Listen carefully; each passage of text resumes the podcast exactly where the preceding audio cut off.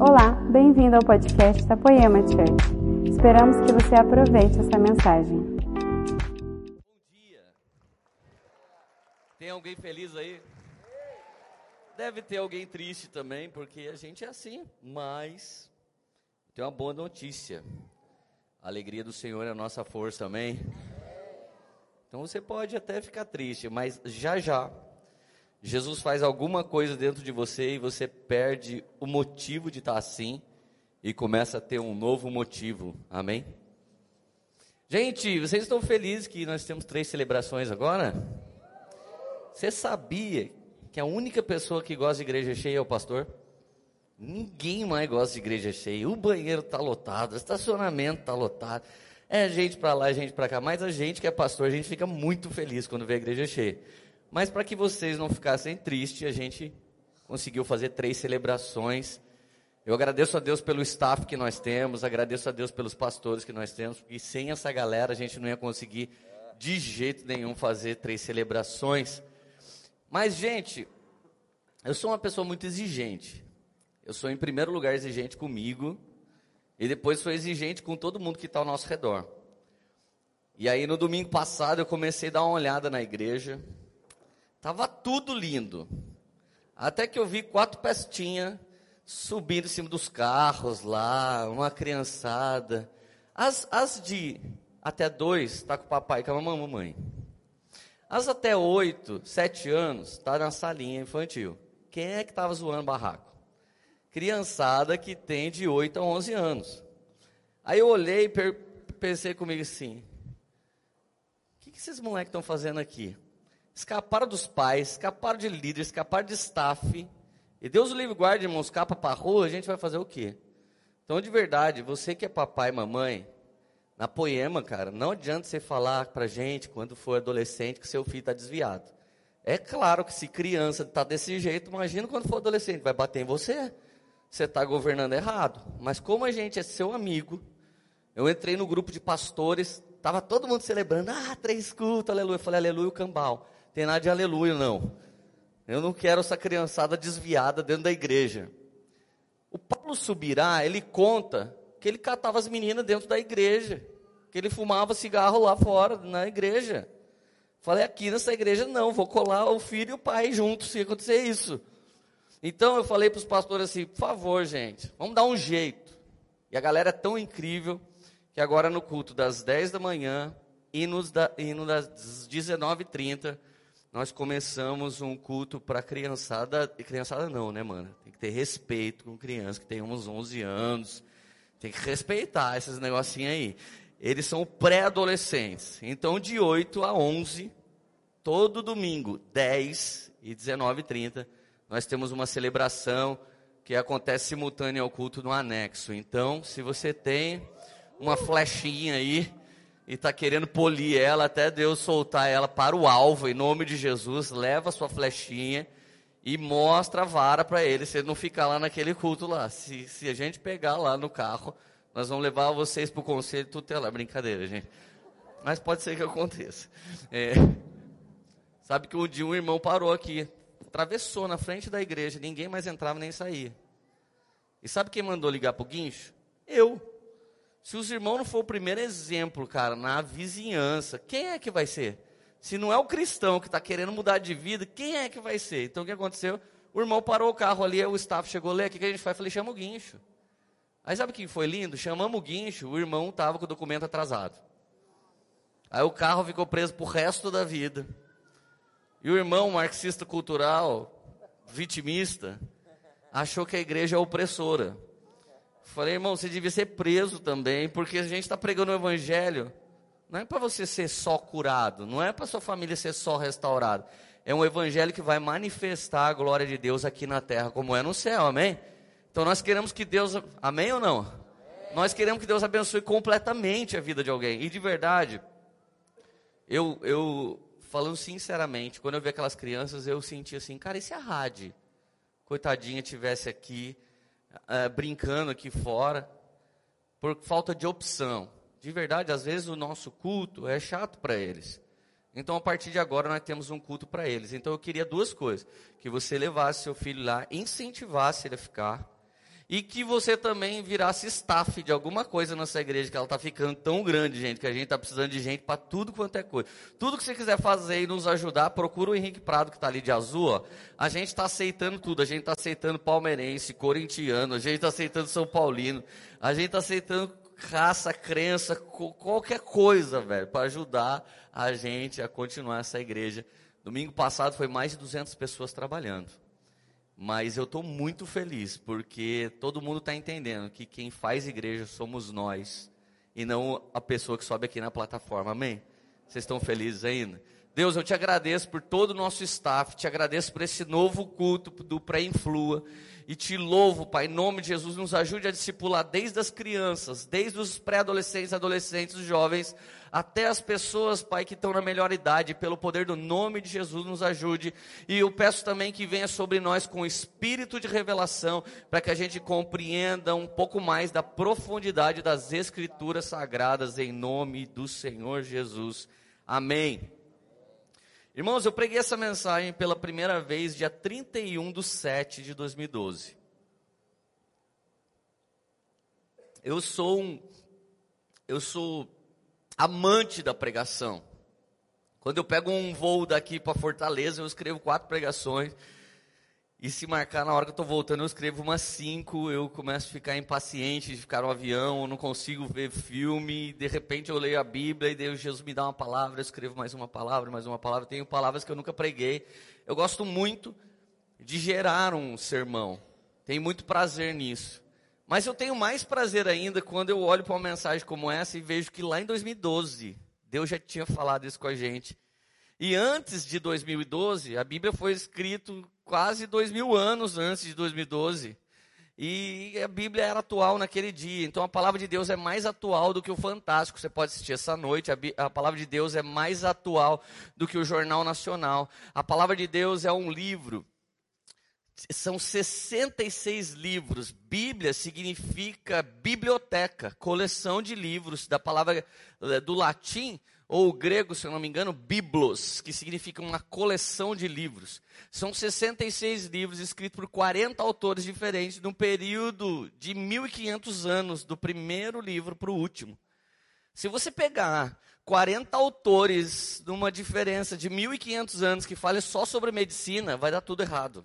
Se você pegar filósofos de 1500 anos falando sobre um, um entendimento da filosofia, vai dar tudo errado. Se você pegar 1.500 anos, 40 autores escrevendo alguma tese sobre direito, vai dar errado. E é tão poderoso porque o Espírito Santo inspirou esses 40 homens. No meio desses 40 homens tinha reis, no meio desses 40 homens tinha estadista, no meio desses 40 homens tinha pescador, no meio desses 40 homens cobradores de impostos, médicos, no meio desses 40 homens tinha gente que ninguém imaginava que pudesse ser inspirado pelo Espírito Santo. E se o Espírito Santo inspirou esses homens, guardou a palavra sendo escrita por 1500 anos, e olha só como Deus às vezes tem um senso de humor que a gente não entende. Um cara chamado Voltaire, um grande ateísta, ele disse assim: Eu não dou 100 anos para o evangelho acabar, e ninguém mais vai lembrar quem foi Jesus, e ninguém mais vai lembrar sobre o evangelho. Cara, esse cara, ele fez a primeira a primeira empresa de impressão de livro da história. E sabe o que aconteceu com a mansão dele assim que morreu? Virou depósito de Bíblia e a Bíblia foi o primeiro livro a ser impresso na face da terra. A Bíblia já foi traduzida para 1.800 línguas. A Bíblia é o livro mais vendido, a Bíblia é o livro mais dado, mais distribuído, a Bíblia é o livro mais lido e a Bíblia é a palavra de Deus falando com a gente. Se você lê a Bíblia com o mesmo espírito dos homens que escreveu a Bíblia, nem de discipulador e líder você precisa, porque o próprio Espírito Santo nos ensinará a palavra de Deus. Amém? Cara, eu fico louco com a Bíblia, fico extasiado, fico apaixonado, eu fico. Nossa Deus, aleluia, que coisa louca. E eu vou lendo as escrituras e eu começo a chorar. E o meu pai é pior do que eu, meu pai entra no personagem, daqui a pouco ele está chorando junto. Já teve dia que ele nem terminou a mensagem, de tanto que ele chora, por causa das coisas que ele vê por meio da palavra de Deus. E eu quero compartilhar com vocês uma coisa essa manhã, que é um tesouro de Jesus. O tema dessa mensagem é a casa da graça. E todos nós, cara, precisamos de um ambiente assim.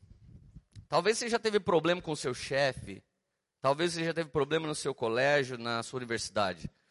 Talvez você teve problema com seu namorado, sua namorada, e de verdade você correu para casa. E cara, quando a gente corre para casa, você quer fazer uma coisa, você quer abrir a porta e fechar e encostar atrás da porta e ter a seguinte sensação, que o mundo todo que o mundo todo se acabe. Aí se cumpre aquele louvor do irmão Roberto Carlos, né? Quero que você, a primeira pessoa estiver dentro da sua casa, me aqueça nesse inverno e que tudo mais vai para o inferno. Música antiga, né, gente? Eu me senti assim muito velho cantando essa música agora. E se você sabe que eu estava cantando, você também é. Mas, cara, fechar a porta estar para dentro de um ambiente seguro, cara, deve ser uma das coisas mais sensacionais do mundo. Olhar para sua mãe, ou para o seu pai, ou para sua esposa, ou para seu marido, ou para seu irmão e falar: Meu, pode me dar um abraço? O que aconteceu? Não fala nada, só abraça.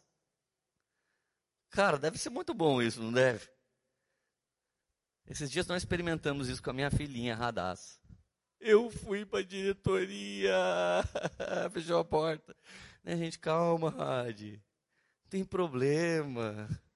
Mal você sabe que o papai ia toda semana. Claro que eu não falei, né? Esse tipo de coisa você não fala. Pai, mas é que é o seguinte, três, três vezes que a professora chama sua atenção, na, na terceira você vai para a diretoria. E eu fui. Ah, não tem problema, a gente ama você. A gente vai continuar te amando. Sério, pai? É. Ir para a diretoria ou não ir para a diretoria, você vai continuar sendo amada do papai. Você está falando sério? Tô. Daí ela foi vendo que o marxismo cultural, ele, ele realmente estraga a vítima, né? Os direitos humanos para de defender os humanos e, e começa só a defender o cara que não está agindo com humanidade. E aí eu olhei bem para ela e falei, só que existe um, uma coisa. Ela falou o quê? O papai não está feliz que isso aconteceu. O papai ainda te ama. E eu gostaria, gente, eu sei que eu estou falando com gente madura. Eu sei que eu estou falando com gente inteligente e sei que estou falando com gente que tem o Espírito Santo. Eu gostaria que você aprendesse a, a dividir as duas coisas ser gracioso, misericordioso, ter um ambiente seguro e ter prazer. Eu não tive prazer no que ela fez, mas eu continuei amando a vida dela. Você entende? Você ser sóbrio a ponto de saber o que fazer? Será que todo mundo pode chegar e contar um problema terrível para você? Eu já ouvi as piores confissões do mundo. Eu acho que, eu, que, que não existe um tipo de confissão que eu não tenha ouvido. Sei lá, eu só não vi um cara falar, cara, eu roubei um submarino e eu saí fugindo. Eu não, isso eu não ouvi, mas de resto, irmão. E o mais louco, quando a pessoa fala aquilo para mim, ela está me elegendo um ambiente seguro. Então, quando alguém resolver falar uma coisa para você, seja o cara da graça e mantenha aquele ambiente como a casa da graça, onde as pessoas podem falar tudo, ser quem elas são, e você não libera um julgamento sobre elas, mas você tente liberar uma palavra de transformação, uma palavra de conforto, uma palavra de abundância em Cristo, em nome de Jesus, amém? Lucas capítulo 10, por gentileza, Evangelho de Lucas capítulo 10, verso 30. Tem alguém feliz ainda? Em resposta, disse Jesus: Um homem descia de Jerusalém para Jericó. Quando caiu nas mãos de assaltantes, esses lhe tiraram roupas, espancaram-no e se foram, deixaram quase morto. Aconteceu estar descendo pela mesma estrada um sacerdote. Quando viu o homem, passou pelo outro lado. E assim também um levita quando chegou ao lugar e o viu, passou pelo outro lado. Mas um corintiano, um samaritano, estando de viagem, chegou onde se encontrava o homem. E quando viu, teve piedade dele. Aproximou-se e enfaixou-lhe as feridas, derramando nelas vinho e óleo. Depois colocou-o sobre seu próprio animal, levou-o para uma hospedaria e cuidou dele. No dia seguinte, lhe deu dois denários. Deu dois denários ao hospedeiro e lhe disse: Cuide dele, quando eu voltar, lhe pagarei todas as despesas que você tiver. Qual desses três você acha que foi o próximo do homem que caiu nas mãos do assaltante? Aquele que teve misericórdia dele respondeu o perito na lei. Jesus lhe disse: Vá e faça o mesmo. Meus amigos, eu quero que eu quero fazer agora uma analogia. O nome desse tipo de mensagem é expositiva. Você fica olhando verso por verso e fica cavando até Deus falar tudo que ele pode falar com você. O próprio Jesus contou essa parábola do bom samaritano e ele perguntou, a pergunta dele foi: qual dos três foi o próximo do assaltado? Mas eu não quero falar só dos três, quero falar de todo mundo. Quantos sujeitos você encontra nessa passagem? Vamos lá. Quantos?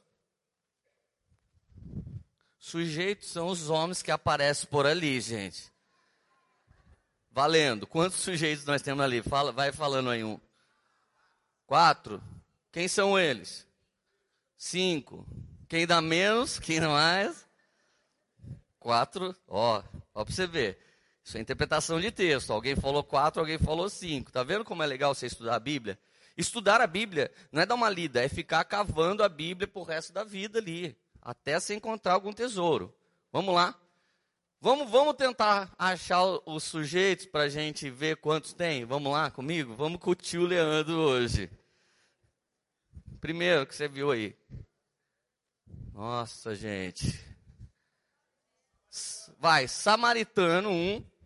Sacerdote. Levita. Hospedeiro. Assaltante quem mais? Assaltado, gente. Quem mais? São seis. Viu? Errou quem falou quatro e cinco também.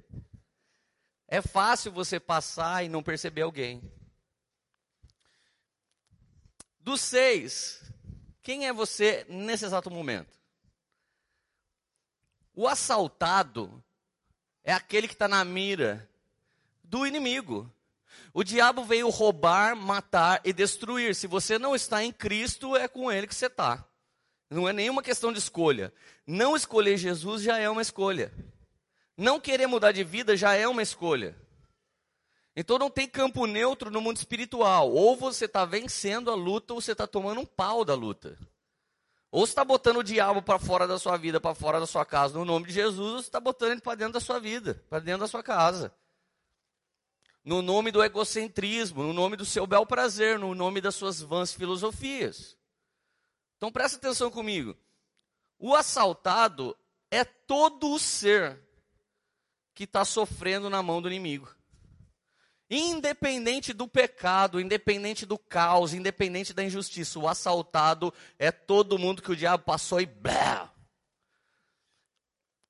O sacerdote é alguém como eu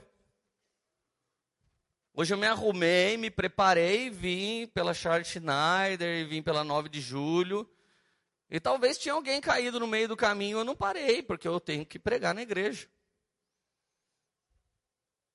E aí um cara da nossa igreja vê, ah, o Leandro passou pelo mendigo, não ajudou o cara. E quem é o levita? É o aprendiz de sacerdote. Não, eu já vi meu líder. Meu líder, mano, ele, ele prega de púlpito, mas ele não faz coisa na rua. O que, que eu vou fazer? Então a verdade é que nem os discípulos da igreja, nem os seus filhos fazem o que nós ensinamos. Eles fazem o que vê a gente fazendo. Todo aprendiz faz o que vê a gente fazendo. Se o seu pai era um bêbado, maluco, doido, ele sempre falou coisa boa para você. Provavelmente ele passou na frente da igreja, ele fez o sinal da cruz. Provavelmente ele era um cara honesto. Provavelmente ele falava: Eu não bebo com o dinheiro de ninguém. O que é meu é meu, o que é dos outros é dos outros. E bebia. Cheio de ética, cheio de moral. Mas você aprendeu a ser um pau de cana por causa do seu pai. E você fala bem dele. Não, meu pai, o pastor, meu pai foi um homem. Só faltava ser crente, é, só faltava tudo. Faltava ser evangélico. Era uma, era uma, uma benção. Meu pai com a minha mãe era uma benção. Então, mas você fez o que você viu seu pai e sua mãe fazer. Quando seu pai com sua mãe gritava dentro de casa, você falava, nossa, um dia eu vou sair dessa casa, nunca mais eu vou voltar para essa casa. Agora você está na sua casa e você grita que nem uma sirene, que nem a sua mãe. Porque você não sabe fazer diferente, você só sabe fazer igual. Então eu só faço o que eu vejo meu pai fazer. Esse é o discipulado de Jesus com o pai e é dele com a gente e é da gente com todo mundo. Então, irmão, não tenta ser crente que fica ensinando princípio na sua casa. Seja um cidadão do céu que manifesta princípios e fundamentos na sua própria casa. Então, sua família vai estar exposta a um ambiente de graça de Deus. Amém? Então não tenta. Faz o seu filho vê, faz o seu discípulo vê, faz o seu funcionário vê e todo mundo vai com você. Então nenhum pai até hoje se sentou e falou: Filho, quando você crescer, você vai esconder dinheiro na cueca. Vem cá que o pai vai ensinar você como é que faz maracutaia. Os vendedores de carro nunca chegaram, filho, vem aqui, pega um arame, vamos amarrar esse negócio aqui do motor, e aí a gente vende e ganha mais dinheiro. Filho, isso aqui é o que dá dinheiro. Você nunca pegou seu filho e falou, filho, a gente vende frios e o presunto está começando a sair um óleo dele aqui, lava bem o presunto, dá uma secada e põe de novo para vender na promoção, que vai ser, ó, oh, a gente vai ganhar dinheiro aqui. Ninguém nunca deu esse discipulado, mas toda vez que a gente fez uma coisa de corrupção, nosso funcionário viu. Não, dá uma espelhadinha na nota aí que está tudo beleza. Meu funcionário vê, meu filho vê, meu discípulo vê e ele passa a fazer igual. Então o sacerdote é o cara de respeito da passagem, e o levita sonha em ser ele. Então tudo que o sacerdote fizer, o levita também faz. Então não seja crente, irmão seja um homem, uma mulher de Deus. Os evangélicos fazem muita coisa esquisita na nação. Eles são os maiores inventores de dogmas e perseguem outras religiões falando sobre dogma. Eles falam mal da água benta e mandam você levar para casa a água ungida. Eu não consigo entender esse povo. Sabe o que, é isso? Não passa de sacerdote. Sacerdote que está fazendo o quê? Agora deixa eu te dizer o pior. Tá todo mundo saindo de um lugar e indo para outro. Quais são as duas cidades mencionadas aí? Vamos lá, gente. A gente está estudando. É, é, um, é, é, um, é uma mensagem expositiva. Quais são o nome das cidades? De Jerusalém para Jericó. Aqui tem um grande significado. Saindo da casa de Deus e indo para o lugar de caos. É o que vai acontecer assim que acabar o culto. Você vai sair desse. Ai, que energia esse lugar. Uou! Que gostoso. Ai, quando fala para que entre o rei, ui, parece que ele entra em mim. Ai, eu não gosto desse negócio de línguas, mas ai, eu vejo minha mão fazendo assim. Ui, eu seguro minha mão até. Estou começando a sentir. Estou virando irmão. Isso é Jerusalém. Acabou o culto. Você volta para Jericó. Jericó significa lugar de muita treta. Você volta lá para sua casa. Você volta lá para o seu casamento, para sua família. Todo mundo faz esse caminho, irmão. Todo mundo tem um lugar onde ele encontra a presença de Deus e depois ele vai para o lugar onde a realidade precisa ser vivida, onde os princípios da palavra de Deus precisam ser encarados. Todo mundo descia de Jerusalém para Jericó. Então, o primeiro foi o cara que vem todo domingo e quando sai já tropeça na porta. Ele vem para frente, aceita Jesus. Na hora que ele sai para fora, ele vê uma coisa e começa a olhar quase dentro da coisa assim. Ele já começa a pensar, ele puxa o WhatsApp, o WhatsApp já está em Jericó, a rede social já está em Jericó, o carro já está em Jericó, já tem um esqueminha marcado amanhã em Jericó para tomar um negocinho, comer uma coisinha, mas não sei o quê. Não adianta, cara, ficar de Jerusalém para Jericó toda hora sem sair com autoridade. O único jeito de você ir para lá é sendo o enviado de Deus. Então nós somos como submarino. Você pode repetir isso? Nós somos como submarino. Um, dois, três e. Nós viemos de Deus, estamos no fundo do mar, não bebemos água salgada, não respiramos dessa água, não comemos alga nem peixe, mas estamos fazendo uma missão aqui embaixo e muito em breve a gente sobe de novo. Essa é a vida do cristão. Jerusalém é seu lugar de origem, Jerusalém é seu lugar de destino. Jerusalém é da onde você recebe informações de Deus e Jerusalém é onde você vai passar a eternidade em ruas de ouro, mar de cristal, onde não haverá choro, lágrimas, nem ranger de dentes e não haverá acepção de pessoas nem injustiça. Jerusalém é a casa, a grande casa da bondade e da graça. Agora olha que louco. O assaltado está lá. O sacerdote passou, o levita passou. Quem são os assaltantes? Não adianta você falar que é o diabo, irmão, porque o diabo usa pessoas, assim como Deus também. Tem assaltante que tem um sorriso lindo e um número de WhatsApp para te dar. Tem assaltante que é maravilhosa. Tem assaltante que é maravilhoso. A verdade é que assaltante é quem dá lugar para o diabo. Os assaltantes são pessoas como eu e você. Às vezes nós estamos assaltando alguém. Tem pai crente, mãe crente que você assalta seus filhos com a sua religiosidade. Ai, não pode ir em busca do mundo. Gente, deixa eu falar uma coisa sem criar polêmica. Por que, que a galera persegue tanto tatuagem e faz maquiagem definitiva, sendo que é com a mesma agulha e a mesma tinta?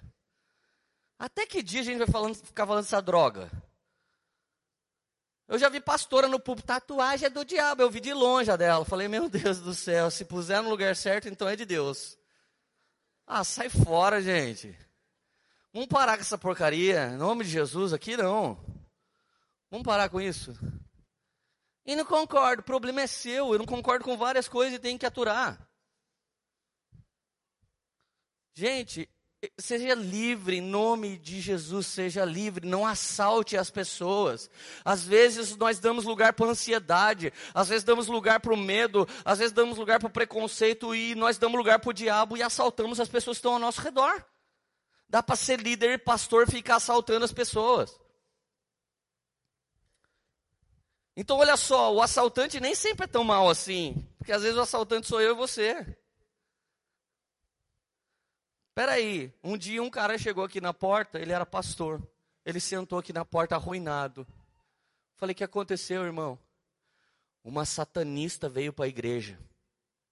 Falei, você ganhou ela para Jesus? Dele, não, eu caí com ela. Eu falei, mas é maior que está em você do que o que está nela? Como assim? Não, mas ela é enviada do diabo. Eu falei, não me vem com esse papo furado. Você que assaltou ela. Ela já era do diabo, você teve que deixar ele entrar. E se tinha alguém que sabia para onde era a direção de Jerusalém, era você. Ela só sabia viver em Jericó. Você vai assumir que você foi um homem de Deus frouxo, que parou de crer, sua fé desfaleceu e você assaltou essa menina, porque se a esperança do mundo não for o cristão, eu não sei quem seria. O Bolsonaro que não vai conseguir ser. Se a esperança da galera não for o cristianismo que está em você, irmão, não, não existe mais esperança em nada. Eu falei, cara, você tem que confessar seu pecado agora. E a primeira coisa que você tem que dizer: eu naufraguei meu ministério pastoral e eu não amei aquela moça como uma ovelha, mas eu quis ela para mim. Você pode falar isso? Ele saiu fora e não quis o tratamento.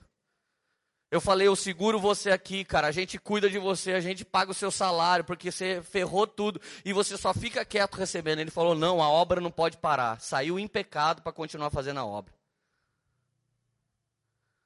Às vezes, até mesmo um apóstolo pode se tornar um Judas quando dá lugar para o assalto do diabo. Irmão, eu estou falando isso com muito temor. Às vezes a gente só criminaliza pessoas com o que elas fizeram com a gente. Pare de falar o que fizeram contra você e comece a pensar: Deus, será que eu já não assaltei alguém?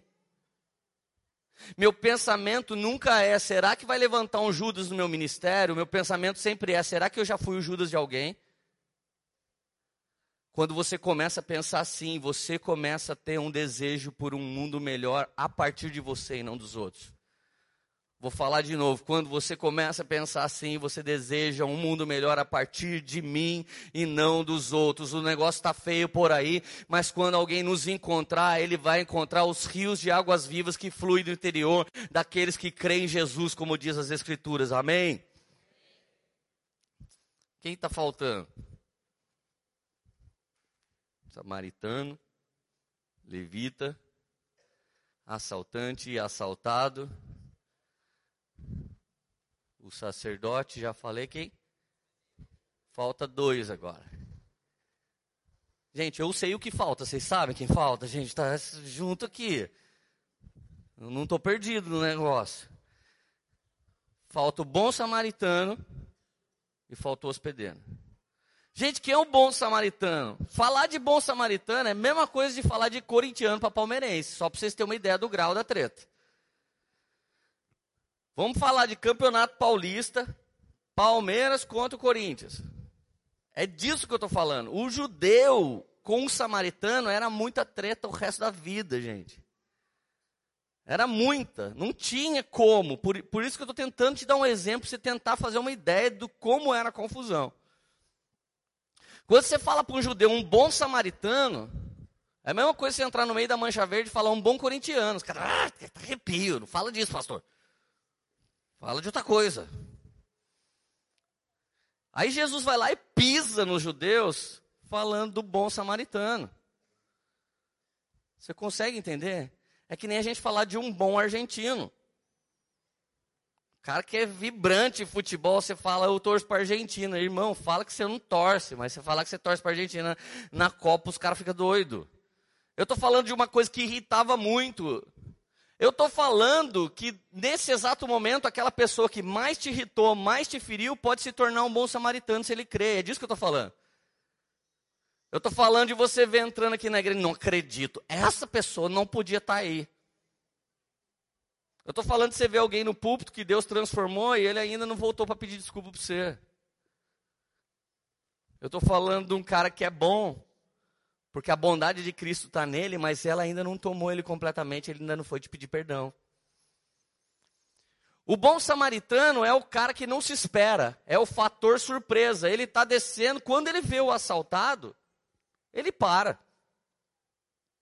Ele para e cuida daquele homem. Atende com os primeiros socorros. Eu acho que ele era o Brunão Tremembé, trabalhava no SAMU para conseguir fazer isso, não ia conseguir. Aproximou-se e enfaixou as feridas, derramando nelas vinho e óleo. Repete comigo: vinho e óleo. Depois colocou no seu próprio animal, levou-o para a hospedaria e cuidou dele. Gente, que coisa maravilhosa. De repente, todo mundo esperando o culto na poema, de repente o Leandro vai pregar, o, o Brisa faz o louvor, nós dois passamos reto diante de uma pessoa. Aí vem aquele cara que até esses dias não era nada legal e faz uma grande bondade aqui na porta da igreja e ninguém de nós percebeu. Esse é o bom samaritano. Só que o bom samaritano não é uma pessoa qualquer, porque não era qualquer pessoa que tinha óleo e vinho para derramar em alguém. Sabe quem tem óleo e vinho para derramar nas nossas feridas? Só Jesus. O bom samaritano é Cristo. Assim como o assaltante é alguém que deu lugar para o diabo, o bom samaritano é alguém que dá lugar para Jesus.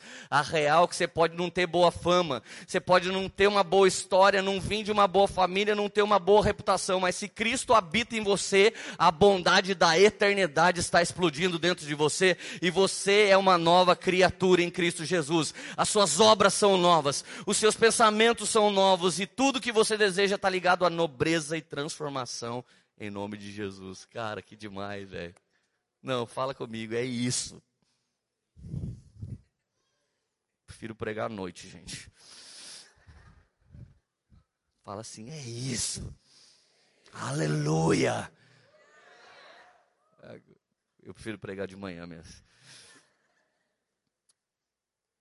Agora, quem é o hospedeiro? O hospedeiro é o cara que não sabe de nada, mano. Ele está lá. Bom dia. Tem que ser bilíngue hoje em dia. Good morning. How you doing? Aí vem o, o bom samaritano. Você tem um lugar para ele? Nossa, mas vou receber? Não, eu já cuidei dele. Tá tudo certo, ele só precisa descansar que ele já melhora. E tá aqui o pagamento, dois denários. Eu vou pagar para ele ficar aqui dois dias. E fica tranquilo, põe tudo na minha conta. Ele pagou de antemão pelos dois dias assim que chegou. E ainda disse: quando eu voltar, eu lhes pagarei ainda mais. Qual o significado disso? Toda provisão que a igreja precisa de Deus para fazer a obra de Deus vai chegar em uma justa medida.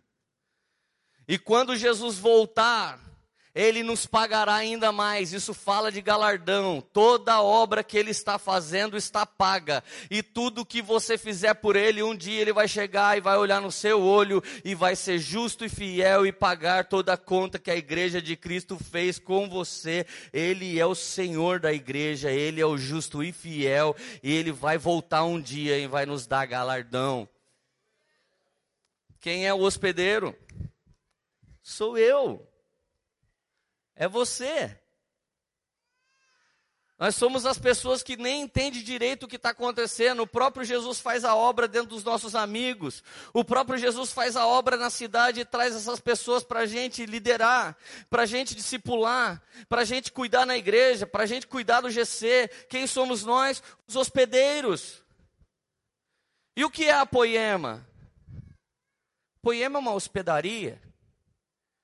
Que significa casa pública para a recepção de estranhos. A igreja nunca foi o lugar onde os crentinhos mais bonitos podiam chegar e ficar olhando e medindo os, os, bons samaritanos ou assaltados que estão entrando. A igreja sempre foi o lugar aonde o hospedeiro está pronto para fazer e estender e continuar em submissão a obra que só o bom samaritano Jesus pode conseguir fazer. Só ele tem vinho, só ele tem óleo, só ele tem dinheiro, só ele tem provisão, só ele tem poder, só ele faz a verdade. Nenhum homem desse episódio faz coisas boas a não ser o homem homem que é o próprio bom samaritano ou aquele que é submisso a ele. Ninguém faz a obra de Deus a não ser o Deus da obra de Deus e aqueles que são submissos a ele. Ninguém é bom, irmão. Você conhece alguém que é bom? Se ele não é de Deus, fica tranquilo que alguma hora vai brotar ruindade. Ah, eu conheço uma pessoa tão positiva. Existe uma diferença entre pessoa convertida e pessoa positiva. Algumas pessoas são tão positivas que fizeram uma programação neurolinguística para te convencer de que elas são realmente assim. Mas nós conhecemos tantos irmãos simples e humildes que não sabem nem falar direito, mas você sente paz de Deus quando eles falam com você. Alguns não te dão a paz do Senhor, nem a paz de Cristo, nem a paz de Jesus, mas quando eles chegam, a própria paz do Senhor entra com eles, porque eles são cheios da paz do Senhor, eles são cheios de vinho, eles são cheios de óleo. Aleluia. Gente,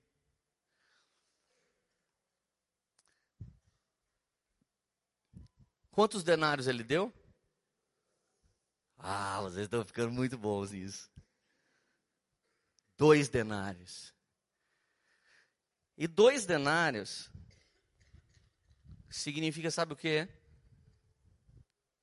Pagamento de dois dias de um trabalhador comum. Se você está me ouvindo agora e você é um trabalhador comum, você ganharia no Novo Testamento um denário por dia. Dois denários significa pagamento de dois dias de trabalho. Eu quero te mostrar agora um apontamento profético nesse texto. Olha isso que interessante. João 4,40.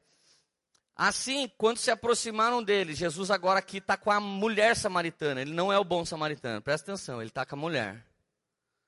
Assim, quando se aproximaram dele, os samaritanos insistiram que ficasse com eles. E ele ficou dois dias com eles. A mulher samaritana é aquela que viveu assaltada uma vida toda. Ele aparece no poço e diz para ela tudo sobre a vida dela, dá destino profético para ela e simplesmente ela sai, vai em Samaria, prega para um monte de gente, volta e ela ganha todo mundo para Cristo, ela vira uma evangelista instantaneamente, de prostituta a evangelista da noite para dia, ela volta, traz todo mundo para ele e ele simplesmente prega para eles, quando ele vai sair fora, os samaritanos insistem, Cristo fique com a gente, a Bíblia diz que ele ficou dois dias lá. Na passagem da samaritana, ele fica dois dias. Na parábola do bom samaritano, ele paga salário de dois dias. Duas vezes dois. Quando tem duas vezes na Bíblia, significa confirmação e testemunha. O samaritano e a samaritana têm a seguinte representação: não é o tempo dos judeus, é o tempo dos gentios. A igreja dos gentios, que é a nossa, ela vai ter dinheiro para subsistir dois dias e ela vai ter ele com a gente juntinho por dois dias. Deixa eu te falar o que, que significa. Salmo 90, verso 4. Pois mil anos diante dos seus olhos, ó Deus, é como um dia. Quantos anos é como um dia? Quantos? Segunda Pedro, verso 3, capítulo 3, verso 8. Para o Senhor, um dia é como mil anos. Nós temos de, de novo dois versículos que garante que um dia para Deus é como mil anos. Faz a conta comigo. Por duas vezes ele disse que é dois dias que ele permanece em Samaria. Por duas vezes ele disse que ele mantém a igreja de Samaria por dois dias. Aí você encontra outros dois versículos que significam o quê? Que um dia é como mil anos. Conclusão: a igreja que nós estamos, ela vai ter uma duração de dois mil anos, então ele volta para nos buscar e ele vai nos pagar ainda mais. Se você considerar que Jesus morreu por volta de 30, 33, de 29 a 33 antes de Cristo, porque tem um erro lá, não importa isso agora. Nós estamos em 2019. A Bíblia diz que ninguém sabe o dia nem a hora que o filho irá voltar, mas a Bíblia não diz que alguém não podia saber em que ano, mais ou menos. O dia e a hora ninguém sabe. Mas se você pesquisar as Escrituras, você vai entender o que Jesus disse um dia. Vocês olham para o céu e sabem se amanhã chove, faz sol, faz frio. Por que vocês não olham para os sinais do fim dos dias e não percebem que o filho do homem está voltando? Percebe os sinais, tudo que tem acontecido nesse exato momento. Será que não dá para entender que Jesus está voltando para buscar a sua igreja? Será que não dá para entender que isso que queima dentro de mim e dentro de você, querendo justiça, não tem a ver com o PSOL, não tem a ver com o PT, PSDB, PSL, não tem a ver com Bolsonaro, não tem a ver com ninguém. Isso tem a ver com a amada igreja do Senhor sendo uma casa para hospedar assaltados e nós para ser hospedeiros que cuidam daquele que Jesus já começou a cuidar? Será que você consegue entender que o grande propósito da igreja de Cristo é ser uma hospedaria, não é ser um museu de santos canonizados, mas é ser um lugar de recepção de qualquer pessoa que queira vinho e óleo e que queira ser curado e que queira ser transformado e que queira ser abundado pelo poder do sangue de Jesus. Será que você consegue ver isso comigo? Será que tem alguém aí? Nossa, cara, a Bíblia é demais. Você acha que eu conseguia pensar tudo isso? Quando Deus começa a me falar essas coisas que eu estou lendo na Bíblia, eu falo, Deus, eu não vou conseguir falar, faz devagar. Quando eu estou lendo a Bíblia, às vezes eu estou no sofá, a revelação vem, eu dou uma sentada mais, uma, eu estou meio deitadão, eu dou uma sentada firme e falo, mano, eu já quero olhar para ver se alguém do lado viu a mesma revelação que eu vi.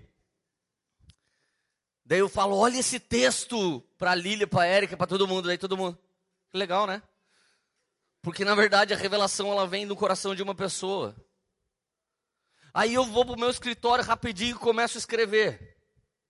Daí eu começo a escrever e eu começo a ter o seguinte sentimento: Cara, nunca vou conseguir pregar isso. Gente, se olhar o meu esboço aqui, você não está entendendo, é ridículo, só tem os versículos, não tem mais nada escrito. Os pastores estão com o meu esboço acompanhando agora. Não tem nada escrito. A não ser que tinha seis sujeitos para eu não errar, né? Ninguém é tão fera assim. Mas eu não ponho mais do que os versículos para eu dar lugar para o espírito de revelação de verdade. Eu subo aqui na total dependência, falando: Deus, me dá a revelação na hora da Sua palavra. Já teve gente que foi embora daqui porque eu não li a Bíblia, eu li o iPad, então eu não era espiritual. Mas isso é outra história. E agora eu quero encerrar te falando por que Jesus inventou a casa da graça e o staff gracioso. Guarde no seu coração, Deus não te chamou para cantar no louvor. Deus não te chamou para fazer teatro. Deus não te chamou para pertencer à dança. Presta atenção.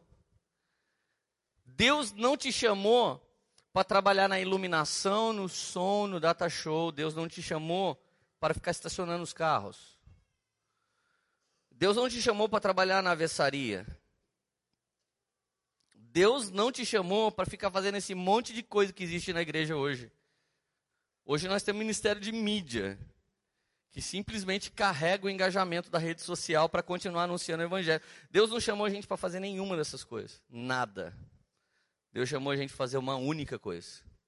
Jesus veio para a terra fundar um único ministério.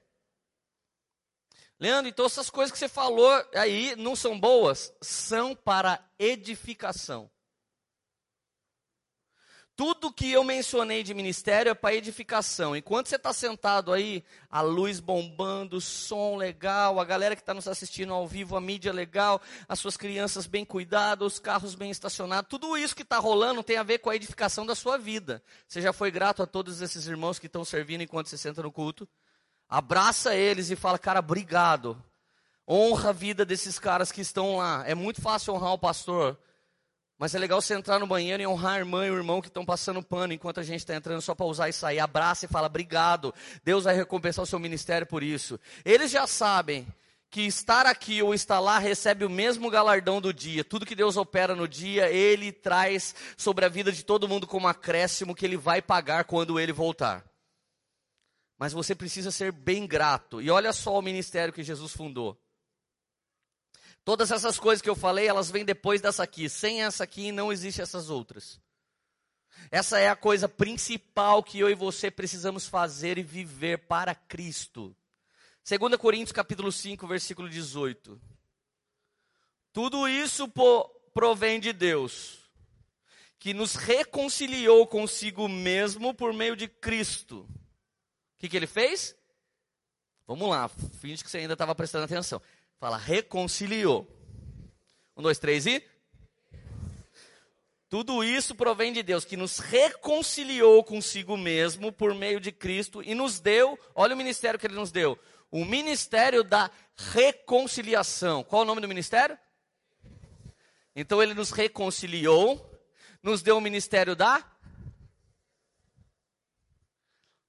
Fala, reconciliação.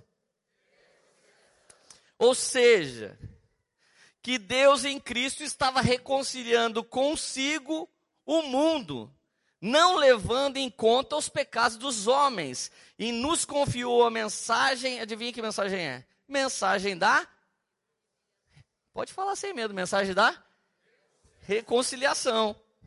Portanto, somos embaixadores de Cristo. Tem gente que quer ser embaixador de Cristo quando entra na Vox. Eu sou embaixador de Cristo, vou comprar um up. Tem irmã que quando entra lá, lá na loja de calçado, que ela põe a Melissa, eu vou comprar todas, que eu sou embaixadora de Cristo. Vira até blogueiros. Embaixador de Cristo é carregar uma única mensagem, é ter um único ministério, da reconciliação, é olhar para todo mundo, cara, querendo ser o predador. Vou ganhar esse cara para Jesus, vou ganhar esse cara para Jesus, vou ganhar essa moça para Jesus. Se ela der bobeira, eu vou ganhar para Jesus. Ou seja, Cristo estava reconciliando consigo mesmo o mundo e não levando em consideração os pecados dos homens, mas ele confiou a mensagem da reconciliação para nós. Portanto, somos embaixadores de Cristo, como se Deus estivesse fazendo o seu apelo por nosso intermédio. Por que, que nós temos que fazer apelo se alguém quer receber Jesus? Porque o apelo dele vem por nosso intermédio. O fim da nossa mensagem é: você quer que Cristo more dentro de você agora? Esse é o fim da mensagem. E ali, por amor a Cristo, lhe suplicamos. Olha como que Paulo termina. Reconcilie-se com Deus. O que, que eu espero quando eu termino essa mensagem aqui? Só uma coisa. Que você que está meio longe de Jesus, venha para perto dele. Que você que nunca teve Jesus, se reconcilie com ele. Sabe o mais louco? De assaltado, você vira hospedeiro de cara que depende do favor dos outros, você passa a ser um líder que cuida de outros que chegaram como você chegou. Então você sabe amar, porque primeiro ele te amou e nós também te amamos. Então agora você quer ser como ele, quer ser como a gente é. Nós gastamos a nossa vida ganhando pessoas para Jesus. Por quê? Porque aqui é a casa da graça e você é o líder da graça de Deus. É isso que nós temos de mais poderoso para dar para as pessoas. Então, Deus reconciliou consigo mesmo, nos deu o ministério da reconciliação, a mensagem da reconciliação e nos deu um id. Reconcilie o mundo comigo. Olha que louco. Se você ficava assim, ah, sabe por que eu não prego? Ah, não sei nenhum versículo. Havia um país comunista na Europa. Esse país era proibido, não, não, não tenho certeza se era Romênia ou Tchecoslováquia. Essa história de Josué Erion. Um dos caras que mais inspirou minha vida. O, o, missionário, talvez um dos mais loucos que se tem história no Brasil. Esse cara contrabandeou Bíblia, gente. Presta atenção. Para países comunistas. Um dia ele estava com um fusquinha. Tinha Bíblia até debaixo dele. Ele tirou os bancos do carro. Ele pegou aquele porta-malinha da frente do fusquinha. Enfiou Bíblia para tudo quanto é lado. De repente, uma blitz de policiais soviéticos param ele. Aponta a arma para ele e fala: passaporte. Ele dá o passaporte e ele começa. Ele fez uma oração muito rápida. Deus, assim como o Senhor curou o cego, tira a visão daquele que enxerga agora, em nome de Jesus, amém. Ele fez essa oração. O cara olhou para dentro do carro, falou: abre o porta-mala. Abriu o porta-mala do Fusquinha. Nossa, cara, isso mexe muito comigo. O policial fechou, assustado assim, o cara, o soldado, e disse: sai correndo com esse fusco daqui, você é louco. Ele disse: por quê? Você não pode andar com tanto tomate maduro assim que eles vão apodrecer. Jesus transformou a visão daquele cara. E ele enxergou outra coisa. Ele fez isso várias vezes da vida. Ele fez isso por causa do poder da palavra de Deus. Ele conheceu um garoto.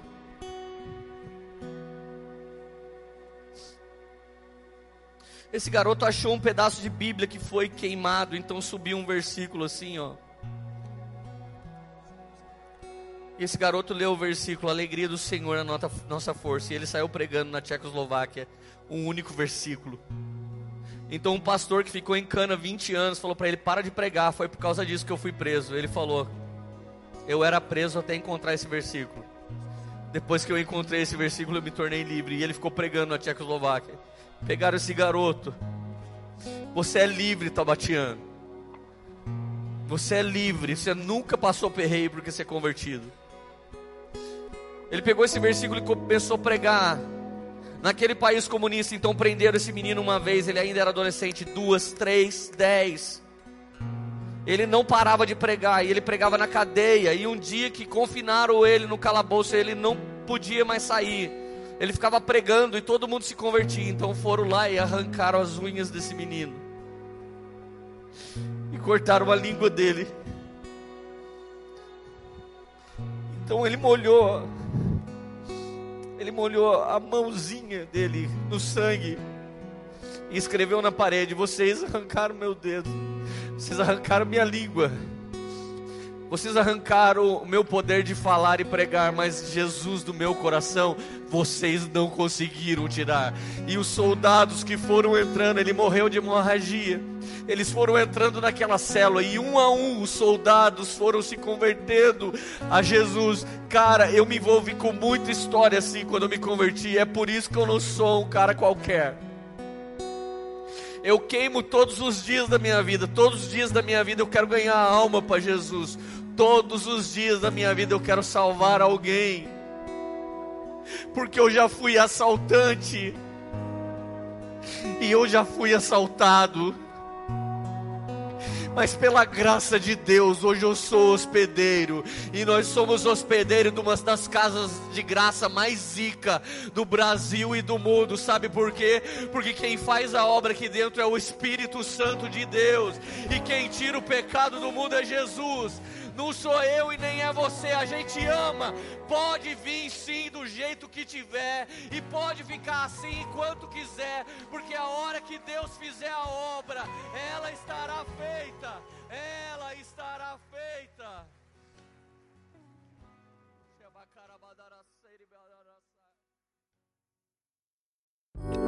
Essa foi uma mensagem da Poema Church. Para você ficar por dentro de tudo que está rolando, siga nossos perfis nas redes sociais.